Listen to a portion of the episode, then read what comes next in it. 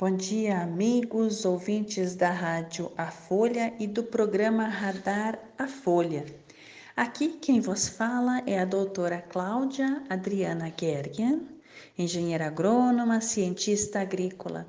E nós vamos agora no mês de dezembro de 2020 conversar todas as manhãs, um pouquinho cada dia, sobre agricultura.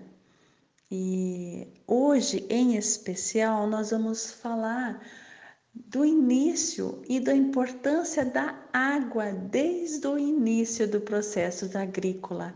É interessante que é, toda o todo o modelo agrícola, do jeito que a gente está vendo agora, especialmente da parte do agricultor que passou de nômade a se localizar em determinado lugar e é, fazer as suas culturas, né? Praticar a agricultura aconteceu no deserto.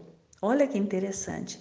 E neste deserto havia o rio, o rio Nilo, né? O rio Nilo que as enchentes do rio Nilo levavam então muitos minerais, minerais com bastante é, elementos, elementos essenciais para as plantas, levava matéria orgânica e o mais interessante, água, né?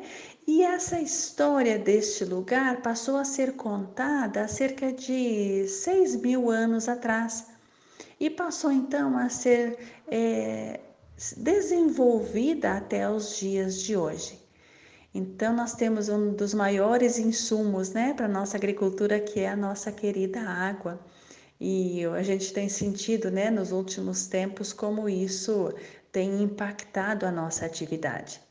E é por isso então que a gente hoje é, olha para o elemento água, né, para o elemento da natureza, água, como algo importante demais e que precisa ser tratado com muito carinho e respeito, né? E é claro, assim como a semente, assim como o solo, assim também e principalmente como nós, né, que somos da área agrícola, nós os agricultores. E essa semana também, no dia 5 de dezembro, a gente comemora o Dia Internacional do Solo. Então amanhã a gente fala também um pouco mais sobre solo, né? E sobre a história, e cada dia a gente vai trazendo alguma informação.